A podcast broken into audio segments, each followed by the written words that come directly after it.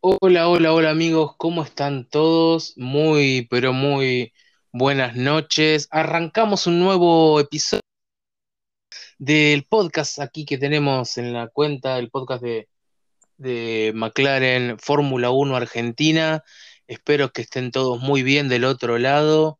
Vamos a analizar, como ya es una costumbre, como luego de cada gran premio, lo que nos dejó la tercera cita del calendario, lo que fue el Gran Premio de Portugal y una nueva victoria de Mercedes y, y Lewis Hamilton, ya la segunda que se lleva el británico eh, en esta temporada luego de, de, la victoria en la apertura de este Mundial 2021. Vamos a estar analizando lo que nos dejó, sí, tanto mm, en la, punta de la carrera como en lo que fue la, parte media y obviamente, ¿no? Lo que es la, la fila de cola, como se dice habitualmente, que integran lo, los equipos más débiles, por así. Pero bueno, antes que nada los voy a presentar a ellos, mis, mis fieles compañeros, mis fieles hermanos, como, como me gusta decirles a mí. Les doy la bienvenida. Empiezo por vos, Tiago querido. Buenas noches, bienvenido nuevamente y gracias por estar una vez más en el podcast. No, Cris querido, eh, como digo siempre, muchas gracias a vos por hacer esto posible, con muchas ganas de hablar de, de, bueno, del Gran Premio Portugal y también con ganas de que esta misma semana ya tenemos Gran Premio otra vez. Así que nada, una semana y unas, unos 14 días con mucho Fórmula 1. Sí, así es, ¿no? Luego de tener que esperar tres semanas y dos semanas, en el lapso de, estas dos semanas tenemos dos grandes premios Así que por suerte vamos a tener mucho que hablar, ¿no? Ya nos dejó eh, algo de tela lo que fue Portugal y esperemos que, que, España haga lo mismo. Presento a otro de mis grandes compañeros que, con los cuales nos iniciamos en este camino, Mateo. Eh, gracias a vos también por estar presente una vez más eh, en este nuevo episodio. Cris, ¿cómo andás? Eh, Tiago, Gary también, eh, con ganas de hablar un poco sobre Fórmula 1, como venimos haciendo siempre. Eh, bueno, esta vez tuvimos una carrera por ahí un poco menos entretenida que, que Bahrein y que Imola, pero nada, pasaron un montón de cosas para, para que charlemos y discutamos. Y de vuelta ahora, como dijo Tiago, el, el, viernes ya estamos de vuelta con los libres en España. Así que nada, creo que hay bastantes cosas para, para hablar y muchos temas para tocar. Sí, por supuesto. La, la Fórmula 1 siempre nos deja, ¿no? Cosas para, para debatir luego de cada carrera y, para seguir tocando en la semana. Y por último presento a la más nuevita del grupo, pero no menos importante, la niña, como me gusta decirle a mí. Ari, bienvenida nuevamente. Gracias por, por aceptar la invitación en, en este nuevo episodio del podcast. Hola Cris, muchas gracias a vos por, por, invitarme nuevamente. Hola Tiago, Amate y a todos los que están escuchando. Eh, venimos de una espera bastante larga por el Gran Premio. Ya veníamos de, de, otras tres semanas antes y ahora tuvimos acción este fin de semana y el que viene de nuevo, así que como igual que los chicos, muy, muy emocionada, muy contenta de tener dos semanas de tanta Fórmula 1 coincido con Mate que quizás al lado de lo que fueron las dos primeras fechas, esta fue un poquito menos interesante, pero sí hubo cosas para destacar.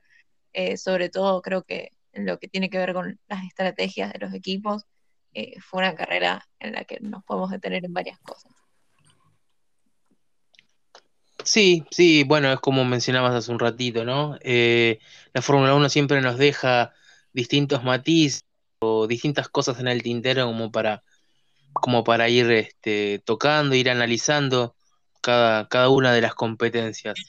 Eh, antes de, empezar a analizar lo que nos dejó el Gran, el gran Premio de Portugal, eh, quiero pedirles disculpas a los que están ¿no? escuchándonos de, del otro lado, porque bueno, luego de, lo que fue el, el, Gran Premio de Emilia Romagna, por distintos compromisos que hemos tenido los cuatro, no, no nos podemos juntar a realizar el, el podcast correspondiente a lo que fue la, la segunda carrera.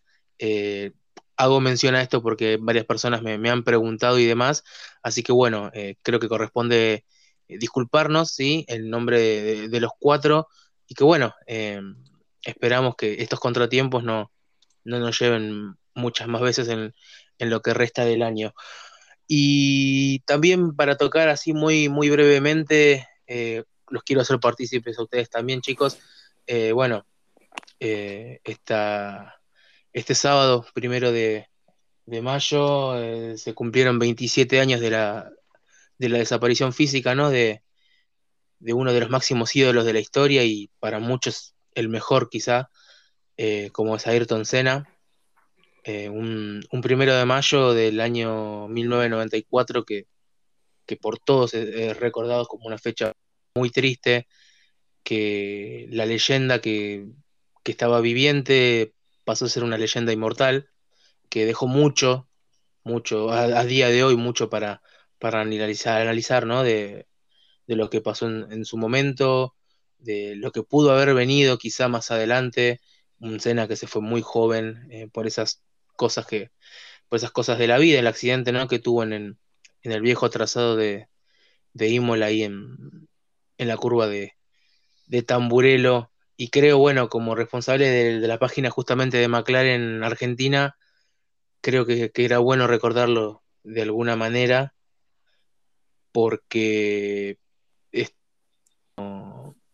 está bueno tener eh, presente a alguien que consiguió ni más ni menos que tres títulos del mundo, ¿no? En, nuestra casa. Eh, Tiago, empiezo con vos, digo, alguna, alguna reflexión que tengas de un parecer que, que tengas de, de, Ayrton Senna. No, bueno, lo dije ya en la, vez que hablamos de su cumpleaños también, del aniversario de su cumpleaños. Es un piloto que trasciende generaciones, que trasciende fronteras, un piloto que en Brasil es amado por todo el mundo, que fue muy popular en su época y bueno, que hablando del día de su muerte también, eso se, se notó en su funeral eh, un piloto que, si uno le pregunta, bueno, en mi caso por mi edad, a su padre, a su abuelo, a, cualquier familiar conocido y los mismos que lo vivieron, te dicen que fue uno de los mejores pilotos de su época, no solo por, por sus resultados, sino por su estilo de conducción tan particular y por su manera de ser dentro y fuera de la pista. Y así que nada, eh, todos, absolutamente todos los amantes de la Fórmula 1 le tenemos un cariño a Cena, tengamos la edad que tengamos, y me parece que es es el título, para de una manera, más importante que, tiene el piloto brasilero a lo largo de su carrera. Sí, sin duda. Eh, como decís vos, alguien que trasciende, ¿no? Más allá de, los títulos del mundo, un buen piloto, fue, fue mucho más allá. Eh, Mate, te hago la misma pregunta, digo, eh, Ayrton Senna, ¿no? El nombre dice todo, pero bueno, eh, ¿qué, ¿qué reflexión se te viene a vos o qué, nos podés decir ¿no? acerca de, tu visión de, escena? Sí, yo creo que el hecho de que hayan pasado tantos años y se siga conmemorando estas cosas realmente habla de lo, importante que fue eh, para todo el mundo del automovilismo. Ya le dedicamos un, pequeño discurso también en su momento para el cumpleaños y bueno, me pareció también eh, un lindo detalle dedicárselo ahora por el aniversario de, su muerte. Bueno, Ari, eh, me queda a vos, ¿no? Preguntarte, digo, lo mismo que le decía Mate, digo, ¿no? El nombre de Ayrton Senna dice, ya tiene su, propio peso, su propia historia, pero bueno, ¿qué, qué te genera a vos, ¿no? ¿Qué, qué reflexión te, viene a, la cabeza y que, que quiera compartir con nosotros? No, bueno, yo a Cena lo admiro un montón, creo que ya lo dije la vez que hablamos de él por su cumpleaños. Eh, para mí es sin duda el mejor. Puede venir otra persona y decir para mí el mejor es otro y, puede estar muy justificado, pero digamos, a mí me, genera mucha emoción hoy en día gracias a YouTube y, además demás redes en internet tenemos al alcance de la mano todo, todo lo que fue, lo podemos ver podemos entender por qué nuestros padres, nuestros tíos, nuestros abuelos, los que lo vieron nos, nos cuentan tantas cosas magníficas de él. Fue alguien que, empezó a construir su propio mito en vida y que después creo que, que a raíz de todo lo que ya sabemos que pasó y, que partió muy joven, eso se exacerbó aún más. Fue alguien que le dio alegría a Brasil cuando Brasil estaba pasando muy mal, alguien que representó a Latinoamérica de la mejor manera posible, un gran piloto, eh, que no solo lo decimos nosotros, digamos, ¿cuántos hay hoy en la parrilla que dicen mi gran ídolo era, era es Ayrton Senna? Eso es porque, porque es impegable, ¿no? No se puede negar la calidad que tenía y que él en vida y en, pista construyó este mito que es hoy. Sí, eh, creo que entre los tres dijeron todo, ¿no? Eh, alguien que se fue físicamente eh, hace 27 años y está más vigente que nunca, habla a las claras de, de lo que fue como persona, como piloto y como alguien destacado, ¿no? En, tanto en su país como en el, como en el resto del mundo. Así que me parecía que estaba bueno tomarnos estos minutitos para dedicarle unas palabras a, quien, quien es el gran exponente quizá eh, de los últimos años de, la Fórmula 1, junto con, bueno, con, Schumacher, ¿no? También con, quizá en este momento más con Hamilton, con Vettel, con personas que, han marcado un, un, antes y un después luego de, de, su, de su competencia y su participación en, en la máxima. Así que nada, de este, desde este humilde espacio, digo, creo que me parece que, estaba bueno, aunque sea una pequeña mención y recordarlo a Ayrton Senna como, como se lo merece. Y bueno, ya que hablamos de Senna, ¿no? Eh, la primera victoria que tuvo Senna fue en el viejo circuito de Estoril en, Portugal, así eso nos da pie a, a, bueno, a entrar finalmente en lo que es el lo que es el análisis del, del Gran Premio de Portugal, lo que fue la, tercera cita del año. Y bueno, vuelvo a arrancar la ronda. Eh, Tiaguito, ¿cómo, ¿cómo, viste esta, esta competencia? Bien, eh, la verdad que bien, no tan entretenida como las dos anteriores. Eh, yo creo que bueno, la pelea por la punta estuvo interesante hasta que, hasta que Hamilton le devuelve la posición a Verstappen y, se la dan a Botas, que según la mayoría eh, fue mediante orden de equipo, quizás Botas no defendió en exceso, pero em, me parece que la maniobra no fue de, esas típicas de eh, Valtteri James, arriesgó un poco por afuera en la 1, el inglés, pero bueno, a partir de ese momento quizás se apagó un poco lo que viene a ser la lucha por la victoria y se encendió eh, mediante estrategia. Eh, se encendió otra, otras luchas en la zona de mitad de tabla, quizás un poco para abajo. Eh, en quinta posición Norris se pudo asentar muy bien, en cuarta Pérez también. pero bueno, la remontada de Alonso, la remontada de Ricciardo, la muy buena carrera, bajo mi punto de vista, de Pierre Gasly, que pudo con una estrategia que no era la mejor, la de blando medio, pudo mantenerse eh, dentro del top 10, incluso adelantando a Sainz que iba con la misma estrategia. Y nada, eh, también hay que saber que la Fórmula 1 es esto, que no todas las carreras van a ser Bahrein o Imola, y que las carreras que son interesantes a nivel de punto, a, interesantes a, nivel estratégico, perdón, eh, también son carreras divertidas. Vimos dos estrategias diferentes, y una que resultó mejor que la otra, así que nada. Bueno, vimos una tercera que fue la de Checo Pérez que, no resultó para nada, pero bueno, en términos generales hubo dos y una fue mejor que la otra, así que está bueno eso también.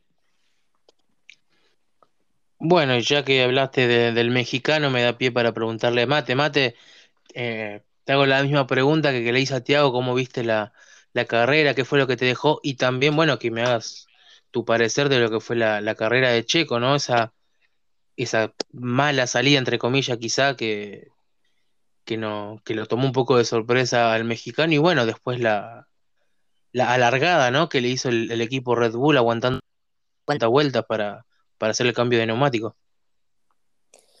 Sí, eh, yo creo que lo que decía Tiago, ¿no? Veníamos con una vara un poco alta de las carreras de Bahrein y Imola. Eh, no vimos tantos duelos Em, ayer en la carrera vimos también un poco gracias al tapón que venía haciendo Botas, que venía con menor ritmo, pero bueno, una vez que pudieron superar a Botas, eh, Hamilton se escapó y después Checo y Norris vinieron, estuvieron en sus respectivas posiciones también la mayor parte del tiempo y bueno, los duelos estuvieron más atrás. Checo por su parte era una salida que se esperaba, venía, tenía que arrancar con los medios en la zona sucia, teniendo a Sainz y Ocon eh, con blandos. Y bueno, perdió efectivamente la posición con, Carlos Sainz, con el español. Y bueno, en una maniobra que fue muy buena, yo creo, en la resalida del safety car, eh, la agarró mejor Checo y le pudo recuperar la posición, pero bueno, después la terminó perdiendo con Norris, en la que se está medio discutiendo de si lo adelantó fuera de la pista o no finalmente y creo que eso le hizo perder muchos segundos valiosos a Checo porque se quedó estancado con Norris unas cuantas vueltas y creo que al, final, si bien tenía el ritmo de los de arriba, ya era demasiado tarde, mismo él lo dijo.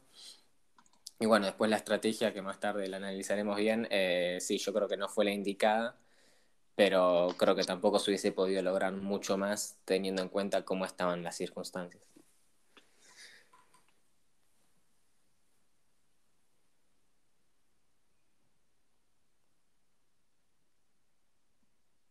Bueno, eh, yo creo que lo perdimos a Chris. me parece que se fue a Chris. Eh, seguí vos, Ari. Sí, bueno. Eh, ¿Qué de la carrera? No, eh, yo coincido con ustedes dos en el sentido de que sí veníamos de dos carreras muy, muy interesantes, con mucha acción, digamos, en pista y esta por ahí estuvo un poco más calmada en ese sentido, pero, digamos, siempre cuando una carrera tiene tanta importancia en la estrategia, las paradas de boxes y demás, está esa, esa cuestión interesante de saber qué van a hacer, qué va a funcionar, qué no. Entonces, tampoco diría que fue una carrera mala, me parece que fue una carrera regular, buena y que por cómo veníamos quizás eh, mucha gente se quedó esperando más. El tema es que cuando Hamilton agarra la punta es muy difícil sacarlo de ahí, más el que tiene atrás es botas, porque, eh, digamos, yo no digo que, que Valtteri no vaya a querer ganar, pero por ahí no lo hace con el ímpetu que lo hace Verstappen, que se le tira encima, porque bueno, son compañeros de equipo y es lógico. Entonces, cuando Hamilton eh, logra alcanzar la, punta, sí tuvimos, creo, un par de vueltas en las cuales la carrera estaba bastante neutralizada, mientras Verstappen trataba de pasar al segundo lugar de nuevo. Eh, de cualquier manera, no, me pareció una mala carrera, me pareció que hubo cosas interesantes. Eh, y, retomando un poco lo que, lo que decías recién vos, Mate, eh, si hay alguien que se, que se equivocó un montón, digamos, fue Red Bull con, con la estrategia de Checo. Checo tuvo una carrera difícil entre la largada y la mala estrategia, pero creo que lo supo manejar bien porque salió cuarto y terminó cuarto, digamos. No pudo ganar, pero tampoco perdió. Exactamente, fue, fue por ahí la cosa. Eh, Chris, ¿vos seguís, eh, pudiste conectarte o...? Perdón, ¿se me escucha? Ahí te escucho. Sí. sí, perfecto. No sé qué pasa. Net, si es el micrófono, sinceramente, pero bueno, ustedes cualquier cosa sigan como ya les dije. Eh, igualmente yo no se me escucha, pero yo los escucho, así que estaba escuchando lo que lo que decía Ari y digo, me parece eh, interesante también el punto de vista. Yo coincido con ustedes, creo que lo más sobresaliente, o con mejor yo me voy a quedar, es con la gran carrera del equipo Alpine y con la remontada que tuvo un sábado, eh, de esos sábados negros que se le dice en la Fórmula 1, con una muy mala quali, quedando 16 afuera en Q1, ¿no? Que para un piloto como Richardo, eso eso trae, trae cola. Bueno, de hecho se, se, lo notó muy, muy apenado, muy, muy confundido eh, en la misma conferencia ¿no? que, dio después.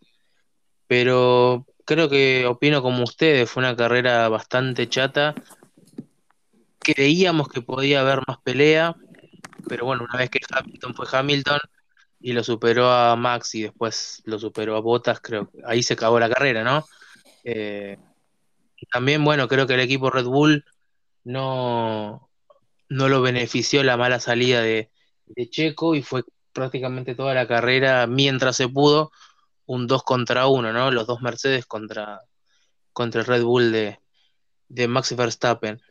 Eh, yo quería tocar, ya que estamos, digo, Tiago lo, mencionaba, eh, se habla de, esa maniobra de, de, Lando con, Checo Pérez, digo.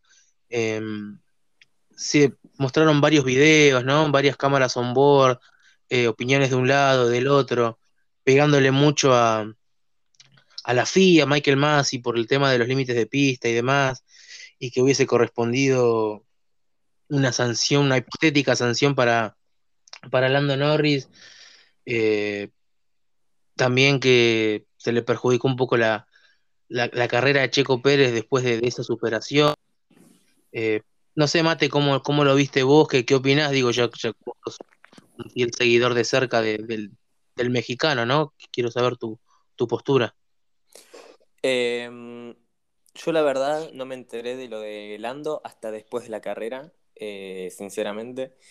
Creo que sí se beneficia saliéndose de la pista para tener por ahí mejor tracción y bueno, y, al final poder realizar el movimiento, pero yo creo que no es una excusa tampoco para Checo, yo creo que eso de, que él dijo de que no se defendió bien porque pensó que tenía que devolver la posición y demás, eh, yo creo que no es excusa. Eh, Checo por tener Red Bull tendría que haberlo pasado, yo creo que antes, a Lando Norris.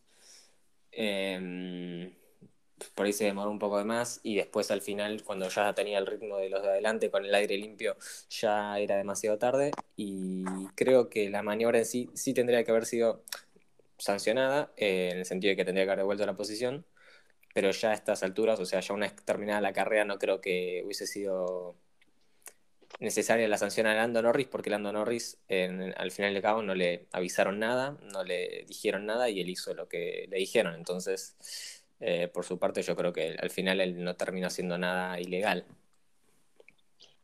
No, bueno, mismo después se supo, ¿no? Que el propio Lando, una vez que, le hace la, la superación a Checo, informa al equipo que, él creía que se había ido afuera de los límites de pista y que estén atentos y le avisen por si había que devolver la posición o algo. El equipo le da el ok y le dice que les va a avisar, pero nunca le informa nada. O sea, no lo vieron los comisarios deportivos y claramente el equipo no, le iba a dar eh, la orden. Eh, todo esto viene a raíz de que en la última vuelta Verstappen marca el récord de vuelta, pero se va ancho en la curva 14. Eh, es ahí donde se empieza a, a gestionar un poco el tema de, y bueno, ¿por qué Red Bull no se fue a quejar en su momento? ¿O por qué Red Bull está bastante tibio con el reclamo que le corresponde y así, así, ¿no? En todo caso, es una cosa entre Red Bull, la, cúpula de Red Bull y los comisarios deportivos. Eh, estamos de acuerdo que se tiene que medir con la misma vara, que, a todos les tiene que caber la misma sanción. Yo no voy a hacer este, como es, no voy a ser eh, un, tonto, por así decirlo, y voy a decir que Lando estuvo bien. Lando se fue afuera, si le daban la orden que devuelva la posición, está perfecto. Pero bueno, es un tema del comisariato, bueno, mismo de, la FIA, ¿no? Que, que, ya bastante dolores de cabeza trajo desde que, con de estas tres, estas tres carreras, digo, con, el tema de los límites de pista, ¿no? Y, y que cada vez van, van aumentando más. Eh, recordemos que este circuito tenía 15 curvas, de las cuales, si mal, si no corríjame, creo que hay 7 curvas de las 15 u 8 que no te podías pasar porque te anulaban la vuelta o te, percibían.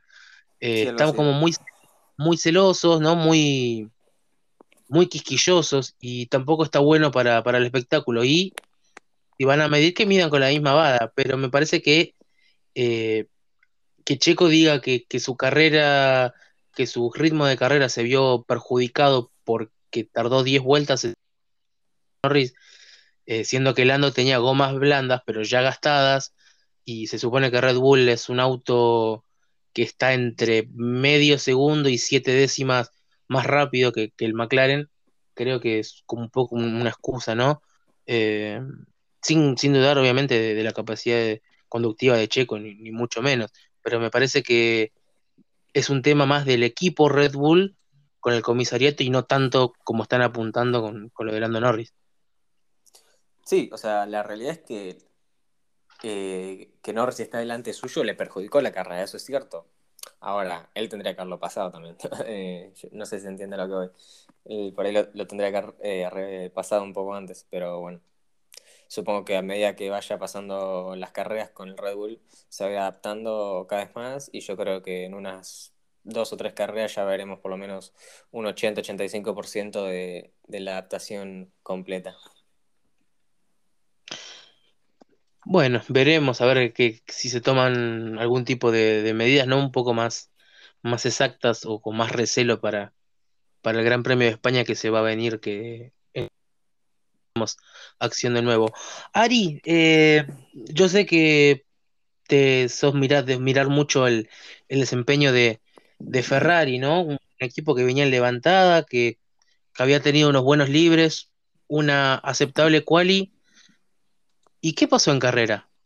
De golpe vemos a Sainz fuera de los puntos, a Leclerc en un puesto 6 a 3 segundos y medio de, Lando Norris con ¿no? Con, que tenían dos vueltas menos, creo, pero ahí, ¿qué, pasó con, el equipo de Maranello? ¿Qué, crees que, que, pudo haber pasado? Bueno, es algo que yo vengo diciendo desde la pretemporada, ¿no? Ferrari se está levantando, en relación a lo que fue el 2020. Ferrari tenía que levantarse. Em, pero no es que de un día para otro me parece que vayan a pasar de, del desempeño del año pasado a volver a estar ahí terceros en constructores o algo similar. Todavía tiene cosas que eh, seguir mejorando y seguir afilando. Yo creo que lo que hubo acá fue un error de estrategia Ferrari no supo leer la carrera, no, no les sirvió lo, que plantearon, em, no, anduvo bien, bien con medios el, auto, que en realidad es algo que un poco ya se veía venir desde la clasificación, ¿no? No sé por qué optaron por eso el domingo, pero bueno, el error ahí estuvo en la estrategia, porque venían bien, tenían buen ritmo, y después de la parada en boxes se desmoronó, ¿no? y el mismo Sainz dijo, creo que después de la carrera, en rueda de prensa, que eh, no, no, les había caído bien, digamos, el cambio, que, que habían perdido el ritmo en la propia carrera. Eh, aparte tuvieron uno de los dos top, eh, no sé si creo que fue con, con Sainz, lento también, digamos, creo que, que ahí falló Ferrari en los boxes, digamos. Podía hacer una muy buena carrera, pero no, no la supieron leer, quizás, por ponerlo de alguna manera. Eh, sigue teniendo mejores resultados que el año pasado, pero le falta, le falta a Ferrari para volver al nivel que estaba teniendo sin ir más lejos en 2019. Sí, bueno, es, creo que es un poco, creo que coincidimos todos, ¿no? Eh, fuera de los que no somos hinchas de Ferrari, lo podemos ver de afuera. Eh, quizás un, error de, estrategia y quizá un poco también el ritmo, ¿no? a una vuelta los autos pueden ser competitivos, pero en ritmo de carrera después, eh, mismo le, a ver, caso inverso, lo que le ha pasado a Williams, ¿no?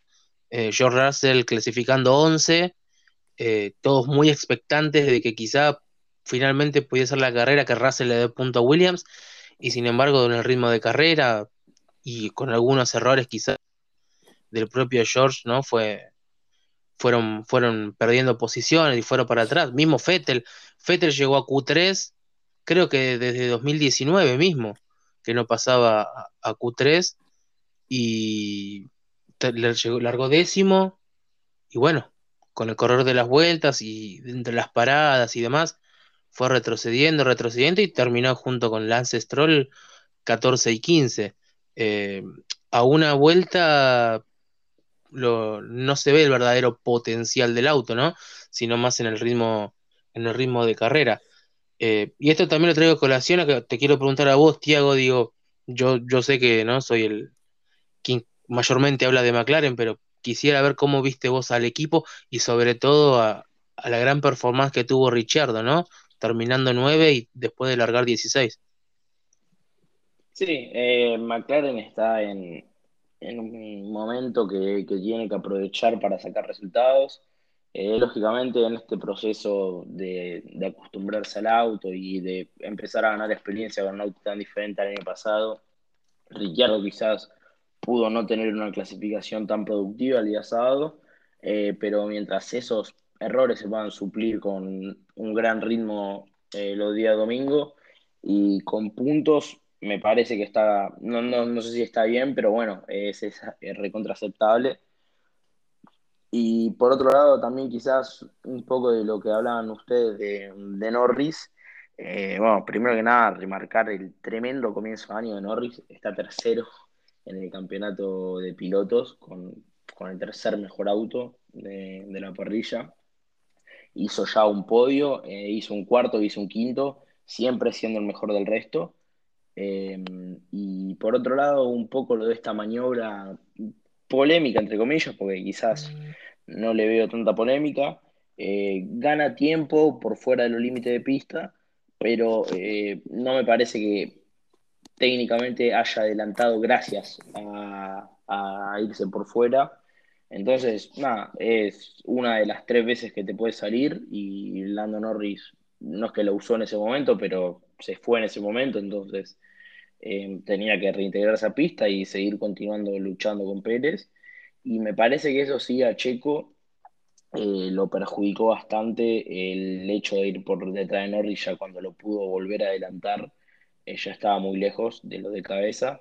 Entonces, quizás esta estrategia rara de Red Bull eh, era prácticamente lo mismo que Checo parase antes o que parase después. Intentaron cubrir un poco a Hamilton y no pudieron.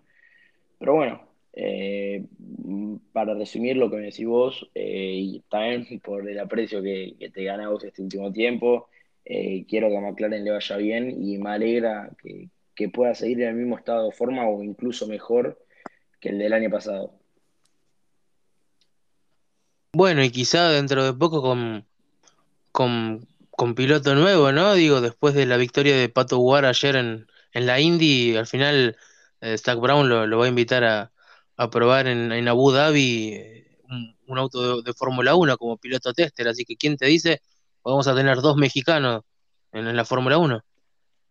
Y ojalá, ojalá, dos españoles, dos mexicanos, cuanto más hispanohablante mejor siempre, porque es nuestra lengua y porque son, quieras o no, pilotos de nuestras tierras, para decirlo de una manera.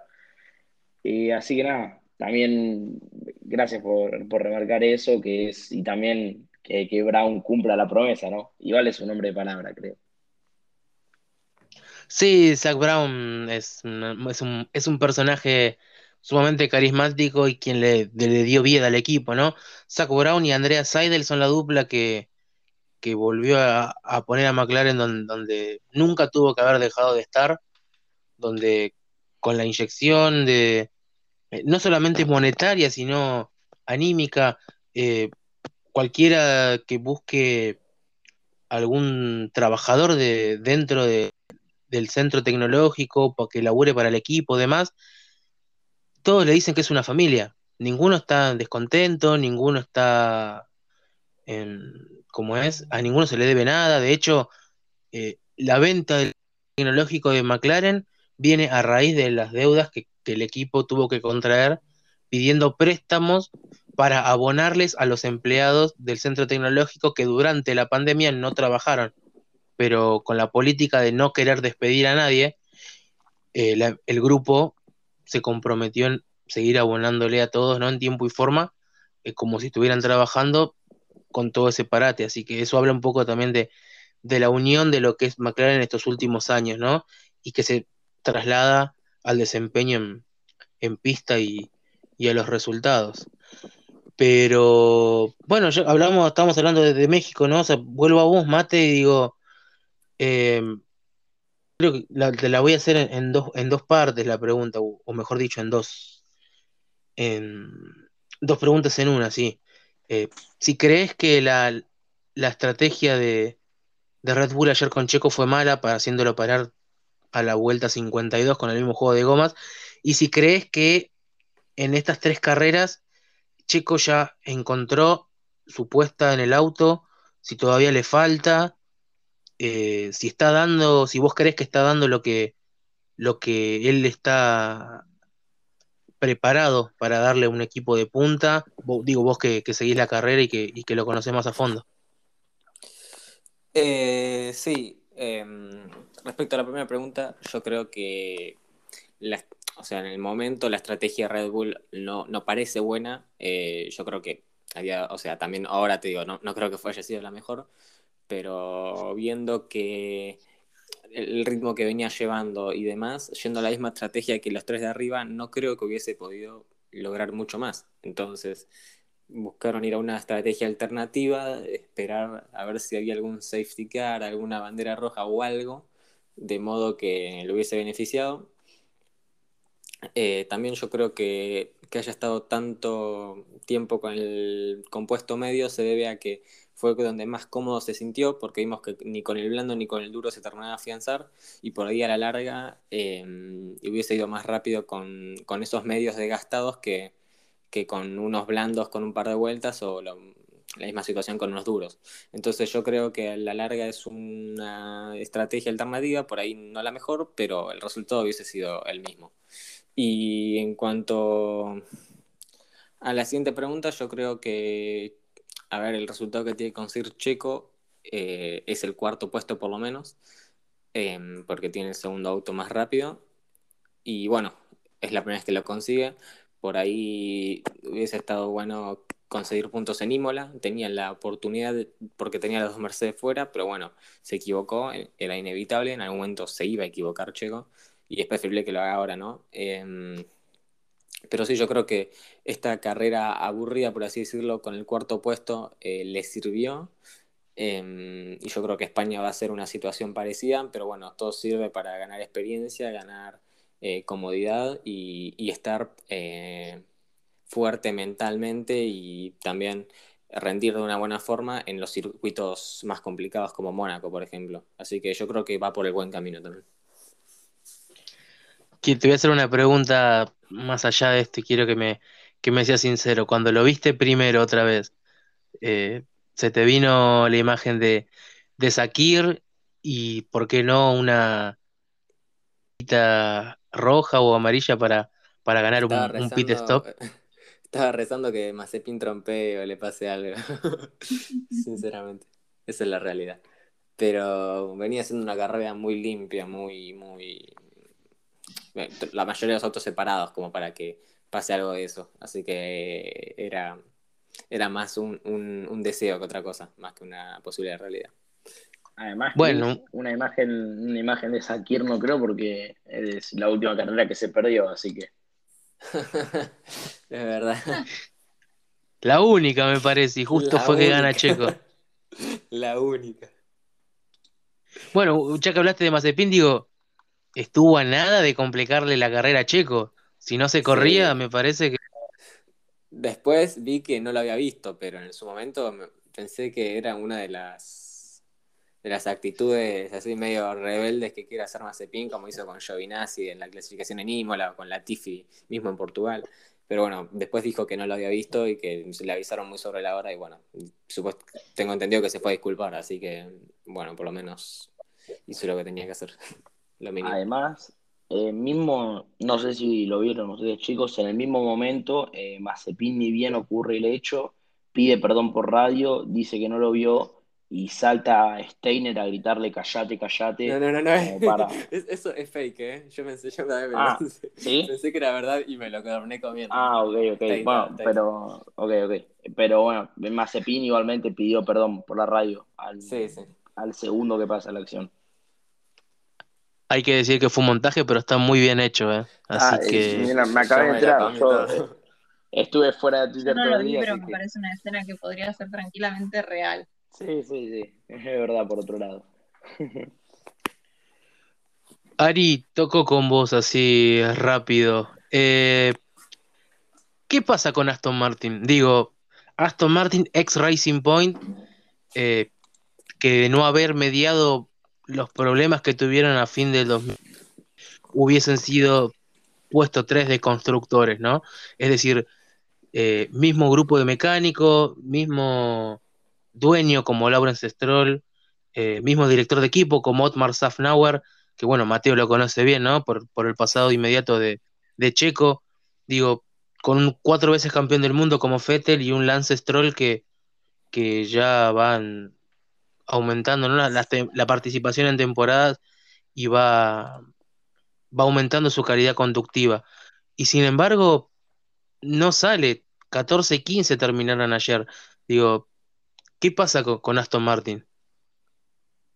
Para mí lo que pasa con Aston Martin es que el año pasado el auto que tenían era un Mercedes rosa, pero completamente. Una copia del Mercedes 2019 y como es, eh, era un auto que iba a funcionar, por supuesto.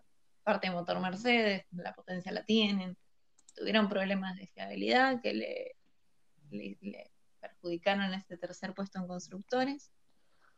Eh, un poco creo que siguen teniendo algo de eso, pienso en la pretemporada, que, pudieron girar muy poco, o Fettel retirándose en la, carrera pasada, creo que fue en la última vuelta. Pero eh, lo que a mí me parece que está pasando con Aston Martin es que este año ya no son un Mercedes verde, digamos. plantearon su propio auto. Y había dos opciones, o entendían cómo trabajar y, seguían en la misma línea en la que venían y con los mismos resultados, o lo que efectivamente pasó, que es que la potencia la tienen, el motor Mercedes sigue estando, los pilotos eh, con, potencial para conseguir resultados buenos están. Ahora el, problema está en el chasis, este auto no, no supieron cómo eh, compensar toda esta pérdida aerodinámica que, implica el cambio de reglamento 2021 y son muy lentos, digamos, no, no supieron, eh, yo creo que no supieron adaptarse, que, que fueron por su propio modelo, que lo celebro, pero que no les salió, digamos. Por eso creo que el cambio, a pesar de que el equipo cambió el nombre, cambió el color, pero se mantuvo en cuanto a sus integrantes, que tiene dos pilotos que, pueden tranquilamente estar en los puntos, estar, cerca. Lo que hubo ahí, digamos, fue, fue Aston Martin yendo por su propio camino y, errando. Y están ahora tratando de pegar manotazos ahogados por el último punto me parece que por ahí va la mano, es, la sensación que yo, tengo, porque si no, no le encuentro otra explicación al, cambio de rendimiento. Sí, la verdad es que bueno, llama la, atención, ¿no? Un equipo que, que se lo veía mucho más adelante, que se veía como una continuación del camino que, que habían terminado el año pasado, y bueno, eh, hasta ahora en estas tres carreras fueron tres grandes decepciones, ¿no? Para, para la escuadra comandada por, por el señor Lawrence Stroll. Eh, la próxima pregunta, o mejor, más que pregunta, ¿no? Es tópico que, quiero tirar. Y se la hago a los tres, digo, empezando por vos, Tiago, y bueno, después se suma Mate y, Ari. Eh, yo sé que puede quizás sonar un poco hasta apresurado o exagerado, pero podemos decir que, ¿Volvió Alonso? ¿Qué, qué, pensás, Tiago? Digo, ¿volvió el bicampeón del mundo? Mm, por un lado sí, y por el otro no. Eh, eh, volvió a perder con Ocon tanto en clasificación como en carrera, pero siento que esta vez dejando otra sensación, ¿no? Quizás en Imola vimos un Alonso fallón eh, para decirlo de una manera, que si hay algo que caracteriza a Fernando es no errar nunca, quizás no tener ritmo por el auto que tiene, pero no errar, eh, no, no, cometer errores. Em, pero esta, este fin de semana lo vimos quizás en clasificación más abajo de lo que uno podía imaginar, más que nada con este resurgimiento raro de Alpine, que llegó a Portugal también que con mejoras, pero que realmente, evidentemente, sirvieron porque eh, tenía dos autos para entrar en el top 10 en carrera y en clasificación. Eh, pero Alonso, sí, eso que dije, en clasificación quizás me lo esperaba un poco más rápido porque hasta en los libres pudo ir más rápido. y en carrera demostró lo que es Fernando Alonso y lo que es un piloto de su talla. Eh, me alegra poder ver a Fernando vuelta porque, como ya dije un montón de veces, es el ídolo en mi infancia. Y bueno, tener a Alonso peleando, sea por la posición que sea, pero si es en los puntos mejor, me alegro un montón. Sí, yo iba a ir también por ahí. Em, también como un simpatizante Alonso, está bueno verlo cómodo, feliz. Eh, ahora no está más con el McLaren ese que tenía en su momento, ahora tiene, parecería la oportunidad de pelear por los puntos. Eh, la cual y no fue buena, como dijo Tiago, pero en carrera, eh, partiendo desde donde partía y teniendo en cuenta que Ocon partía sexto, si no me equivoco, terminó a un segundo nada más del piloto francés. Y el piloto francés también hizo una buena carrera, entonces y también terminó mejor que Ricciardo, que iba en un McLaren y en la misma estrategia. Entonces yo creo que la carrera de Alonso realmente fue muy buena. Y ahora también es un piloto nuevo, ¿no? Se está adaptando al auto, mismo pasa con Checo, con Vettel, con Ricciardo. Y a medida que vayan pasando las carreras, vamos a ver de a poco el Fernando de siempre. También hay que tener en cuenta que estuvo dos años sin Fórmula 1 y creo que es un proceso normal. Así que yo creo que por ahí ahora no estamos viendo el 100% de Alonso, pero en futuras carreras lo vamos a ver. Sí, yo coincido un montón en este sentido. Eh, dos años fuera de la Fórmula 1E. Obviamente que Alonso no iba a llegar y en la primera carrera subirse al podio, ni en la segunda ni en la tercera, primero porque no está en un auto de punta, entonces le va a costar mucho más. Y después porque es todo un proceso de adaptación, pero estamos hablando de Alonso, digamos. eventualmente lo vamos a ver peleando por puntos, interesantes, porque es un gran campeón. Em, y me parece que, acá en Portugal sí, se dio un poco esto de se está despertando. Se está despertando y se lo nota más cerca de su compañero y tuvo una muy buena carrera. Em, yo no sé si pero, pero Alonso está volviendo y se la categoría y el nuevo auto. Y dentro de poco creo que cada vez más A ver, creo que Ari, ¿nos escuchas bien? Creo que te estábamos perdiendo. A mí también se me traba. Yo los escucho bien, ¿se alcanzó a escuchar todo? La última parte, justo. No, eso, digamos, que, que, que Alonso para mí se está, se está despertando, está volviendo, se está terminando de, de acostumbrar y dentro de poco ya ya vamos a estar acostumbrados a verlo en los puntos y, de hecho peleando por puntos cada vez más importantes. Era eso. Sí, bueno, yo creo que todo el fin de semana el equipo Alpine se mostró ya desde el día viernes en los libres con, con Ocon y Alonso del, top 10. Eh, creo que le cayeron muy bien los, los ajustes de, aerodinámica ¿no? que, que habían anunciado. Eh, me parece que este es el camino, ¿no? Si bien a ellos les gustaría estar peleando más, más adelante, pero bueno, eh, luego de tener las primeras dos carreras no con los resultados esperados, eh, a partir de ahora, ¿no? Con un puesto 7 y un puesto 8, creo que, puede ser el, inicio de, de, algo bueno. No, no, hay que olvidarse que el año pasado eh, Renault a mitad de temporada tuvo una gran levantada, digo, consiguiendo dos podios en tres carreras con, con Richardo y la carrera que el segundo puesto es del otro Renault, ¿no? De, Esteban Ocon.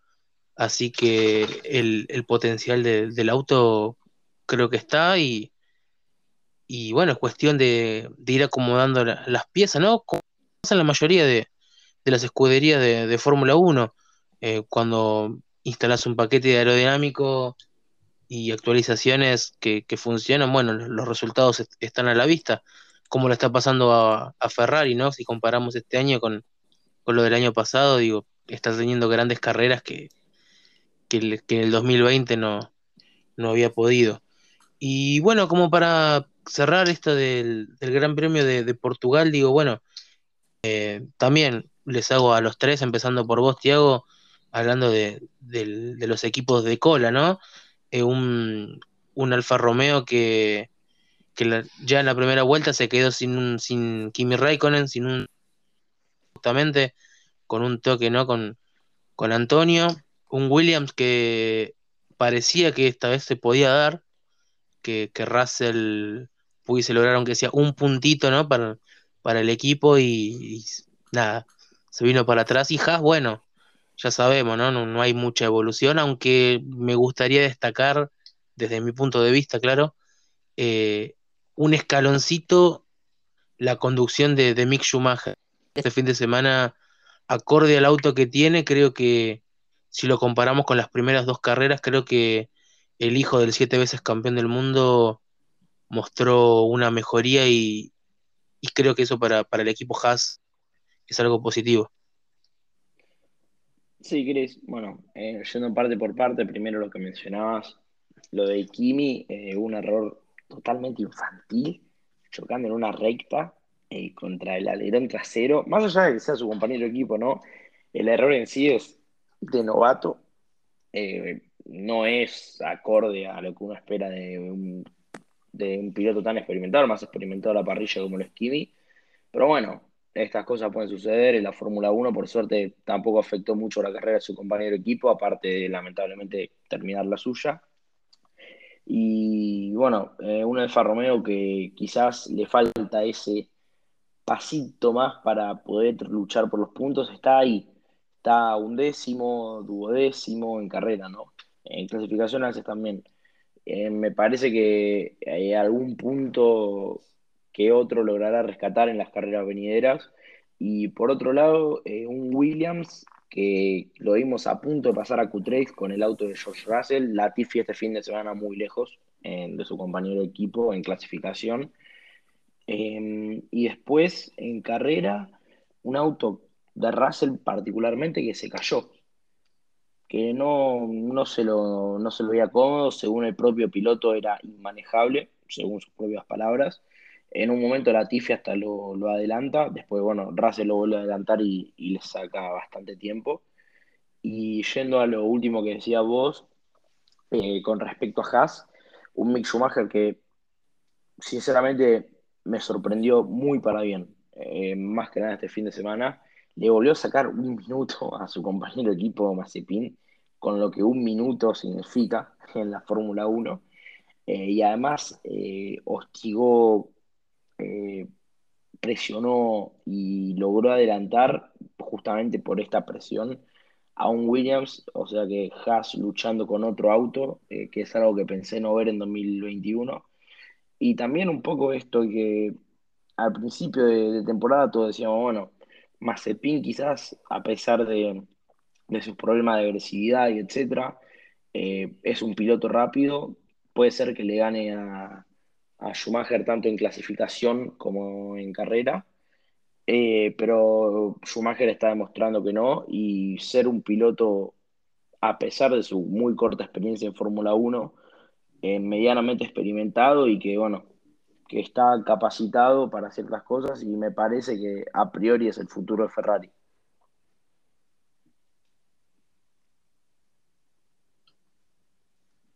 Mate, digo, te, hago este extenso también. Eh, sí, yo lo que iba a acotar era que por ahí es que este año Alfa Romeo también mejoró bastante más que los otros equipos de cola que venían siendo Williams y Haas. Em, por ahí lo que tienen en inversa Alfa Romeo y Williams, que noté yo, es que Alfa Romeo suele ser un poco más fuerte en carrera y Williams un poco más fuerte en la quali, ¿no? Pasa que en la hora de la quali eh, el que sobresale es Russell y la Tiffy no tanto, entonces por ahí eso a la larga le termina costando a Williams. Eh, bueno, incluso Giovinazzi terminó por delante de ambos Aston Martin, me parece que hizo una sólida carrera. Em, y después, por otra parte, el rendimiento de Haas, que también me parece que es como em, bastante em, volátil, no sé si sería la palabra, pero no podemos tener un real, un real parámetro del rendimiento de ese auto, teniendo en cuenta que son dos rookies, y más si esos dos rookies no van al mismo ritmo, porque Schumacher, Schumacher terminó un minuto a un minuto de diferencia de su compañero equipo. Entonces, eh, todavía no sé si podemos sacar un verdadero parámetro de, la velocidad que tiene ese Haas eh, en pista, pero sí veo que Alfa Romeo es el que más mejoró y que creo que en alguna que otra carrera todavía va, por, va a poder puntuar unos cuantos puntos. Bueno, yo más o menos lo mismo que los chicos, digamos, para agregar algo rápidamente.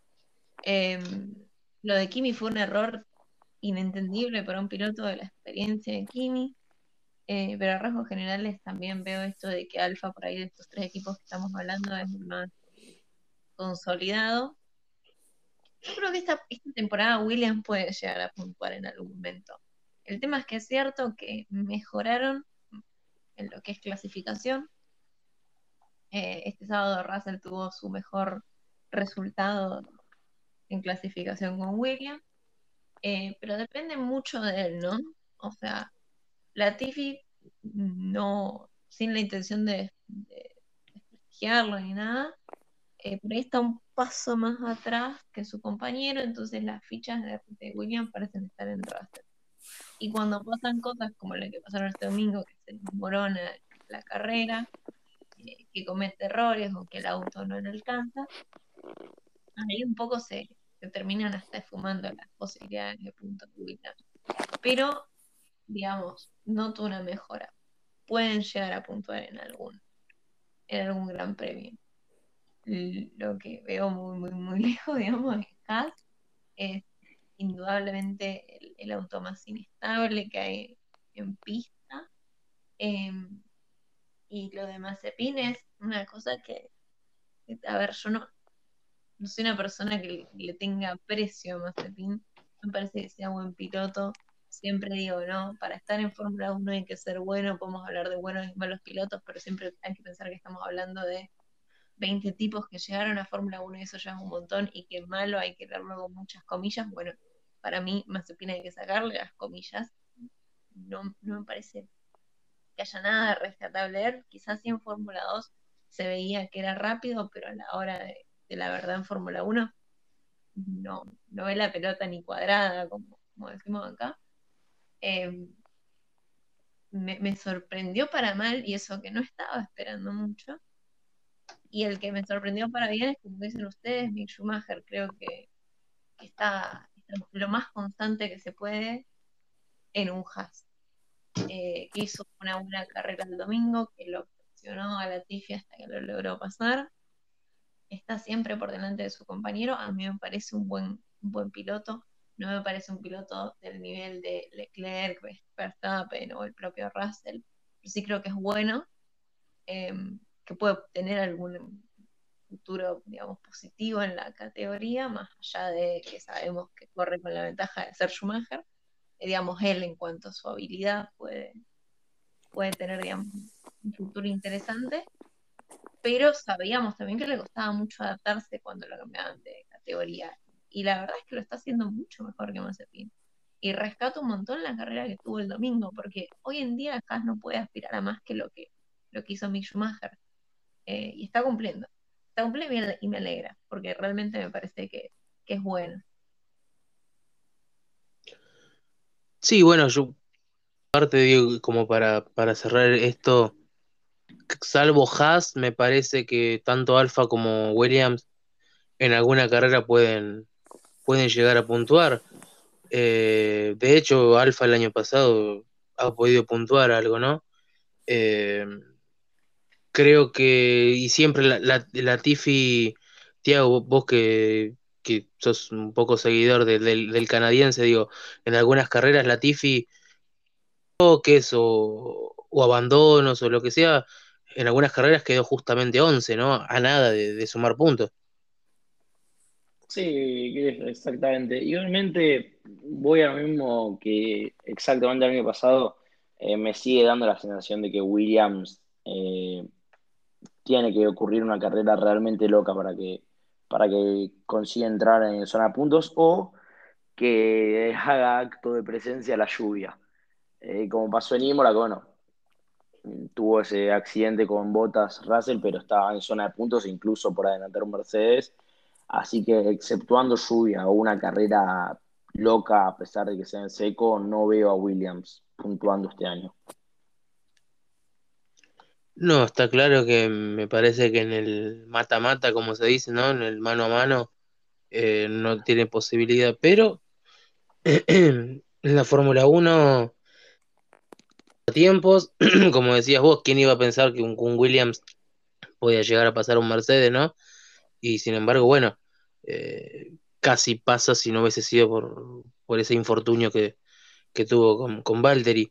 Pero bueno, estaría bueno eh, por una escudería, ¿no? Como Williams, histórica, que, que de a poquito empiece a, a recobrar la, la confianza y de a poquito empiece a asomarlo.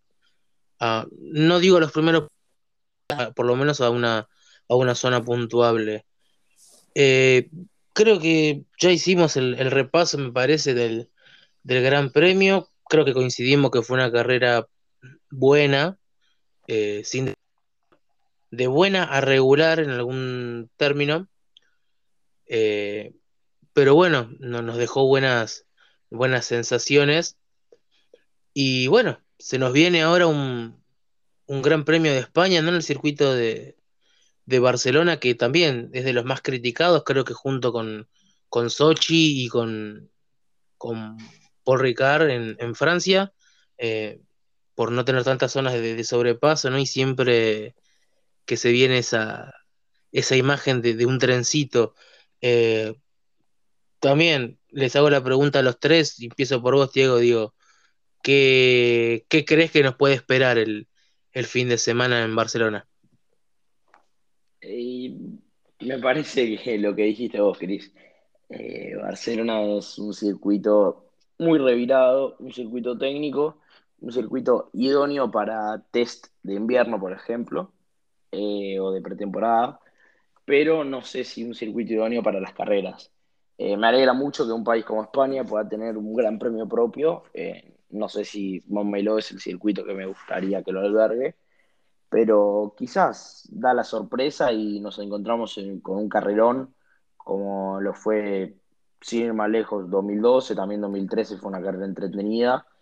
Eh, y más que nada depende mucho los neumáticos que lleve Pirelli. Ojalá que no haga lo mismo que este fin de en Portugal, que, que llevó los tres compuestos más duros. Eh, me parece que una carrera a más de una parada, con los compuestos más blandos que puede ofrecer Pirelli, eh, generalmente son más entretenidas. Así que nada, eh, esperemos y ojalá que sea una carrera entretenida tanto por el bien de la Fórmula 1 como por, por el bien de los fanáticos. Sí, yo creo también que va a depender mucho del tema de la estrategia. Carreras como España suelen divertir más por el tema de la estrategia que por adelantamientos y batallas. Eh, en su momento también estaba pronosticado lluvia, pero por lo que chequeé recién ya no, así que vamos a ver una carrera normal como siempre.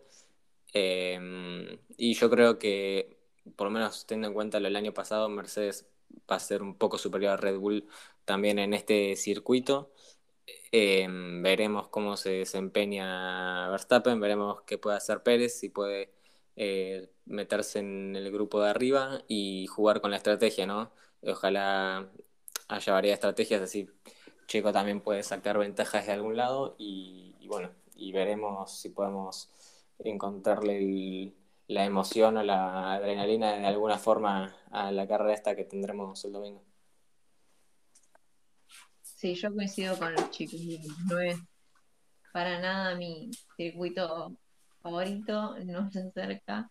Eh, yo creo que hay muchas chances de que como salgan los autos acomodados en la, primera curva, los de adelante me refiero, si lleguen. Eh, pero bueno, digamos, la Fórmula 1 siempre puede sorprender.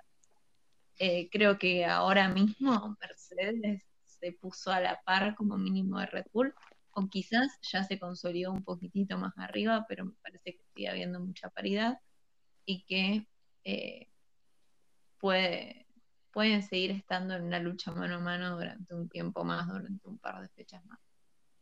Eh, no creo que veamos mucha, mucha acción en pista en España, me parece incluso que va a ser menos que este gran premio que pasó, pero mm, no sabemos, quizás cuando nos reencontremos acá sea para hablar de una carrera muy entretenida, muy, muy loca, que son cosas que pueden pasar. Sí, bueno, sin ir más lejos, recuerdan ustedes en el 2016 lo que pasó entre Robert y Hamilton, ¿no? Ni bien, ni bien largaron eh, peleando el campeonato, y se tocan los dos autos y quedan los dos autos fuera de competencia, ¿no? nada, en la curva 2, en la curva 3. Así que poder puede pasar de todo en esta Fórmula 1 y creo que la salida, ¿no? Va a estar va a depender mucho también de, del arranque que tenga y acá digo, algunos que son muy buenos arrancadores, como Sainz, que sobre todo va a correr, ¿no? Como local y que conoce bien el circuito, y otros quizás a los que le cuesta un poco más, como hablaba Mate, ¿no? Que, quizás le puede costar a Checo dependiendo qué, qué compuesto de, neumáticos pueda llegar a usar. Eh, ojalá que no, que tengamos un poco una carrera no sea tan tan lineal, no tan tan tren, aunque bueno, como marcabas vos Ari en esta última instancia, la paridad entre Mercedes y Red Bull respecto al resto es muy ¿no? Es difícil imaginarse otro equipo vencedor que no sea Mercedes o Red Bull, o mismo que sea Hamilton o, Verstappen. Y bueno, Bottas y, Checo Pérez no haciendo de, escudo para el beneficio del, equipo. Eh, como para, cerrar, digo, ¿se animan a, tirar un, un, pronóstico, un podio para, para, este, para este domingo? Tiago. Eh, voy con Verstappen, Hamilton y Bottas. Bien, Mate. Eh, yo iré con un Hamilton, Verstappen, Bottas. Bueno, yo, yo voy a ir con un Hamilton, Verstappen, Checo. Voy a tenerle fe a Checo de que esta puede ser su carrera. Ojalá. Yo también, yo voy a coincidir con Ari. Yo para mí, si bien Valtteri se lo caracteriza como un, como un velocista, bueno, un velocista justamente, ¿no? Se desenvuelve en las partes rápidas. Y es un circuito que sacando la recta y, un, y una mini recta, ¿no? En, el segundo sector de DRS me parece que no tiene mucho más para, para acelerar el auto. Creo que ahí Checo en la parte un poco más trabada puede llegar a, hacer un, poquito de diferencia a la hora tanto de clasificar como en caso de, estar atrás, ¿no? De, botas para recortarle algo de, tiempo o salir bastante, bastante pegado. Y para mí, para mí gana Verstappen, lo pongo segundo a Hamilton y lo voy a poner tercero a, Checo eh, también de, una buena vez, digo, puede agarrar esa confianza que hablábamos más temprano con, con Mate.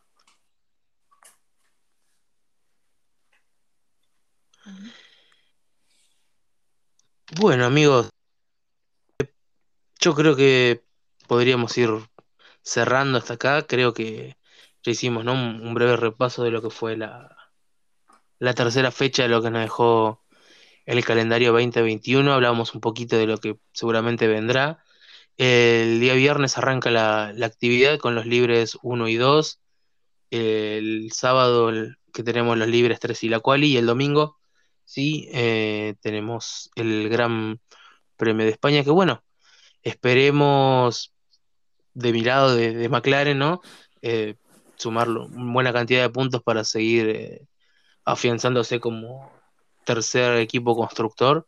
Y bueno, para el equipo del cual sean aficionados ustedes o el, o el piloto también, ¿no? Tengan un, buen desempeño.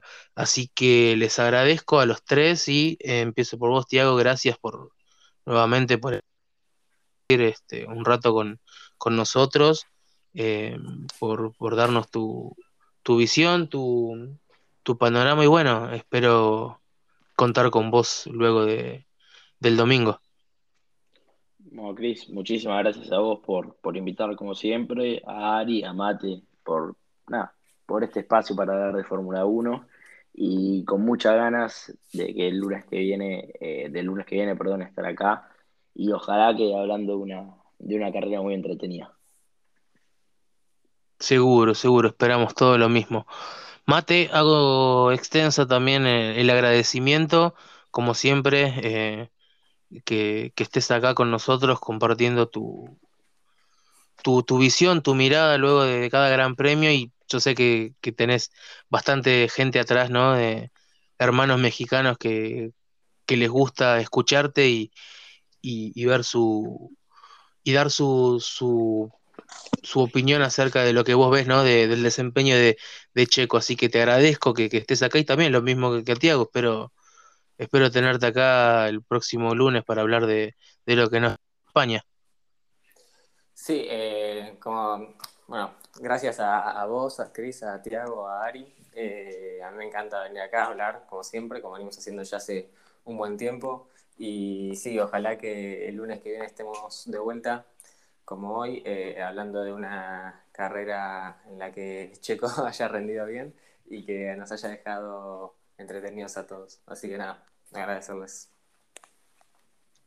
Y bueno, Ari, eh, también a vos hago el mismo extenso agradecimiento que le hice a los chicos por, por estar acá, por, por, por compartir tu, tu, mirada, tu análisis y bueno, también espero contar con vos, ¿no? El, del Gran Premio de España. Así que bueno, gracias nuevamente por, por tomarte tu tiempo y estar acá. No, muchísimas gracias a vos de nuevo, como, como decía al principio, por, por invitarme y a los chicos que, este es un muy lindo espacio para hablar de, Fórmula 1, para poder intercambiar opiniones. Eh, ojalá sea una linda carrera la del domingo, eh, con mucha competencia, de estas carreras que, que dan placer ver. Eh, y si no, bueno, siempre va a haber algo sobre qué hablar. En la Fórmula 1 nunca, no pasa nada. Así que nos reencontraremos la semana que viene. Muchísimas gracias por el espacio también. Seguro, es la Fórmula 1 y la Fórmula 1 siempre deja tela para cortar. Así que bueno, amigos, los que están del otro lado, gracias por escucharnos. Los esperamos la, el próximo episodio, luego del, del Gran Premio de España. Así que bueno, nada, aquí estaremos. Gracias a todos del otro lado y tengan todos una gran semana.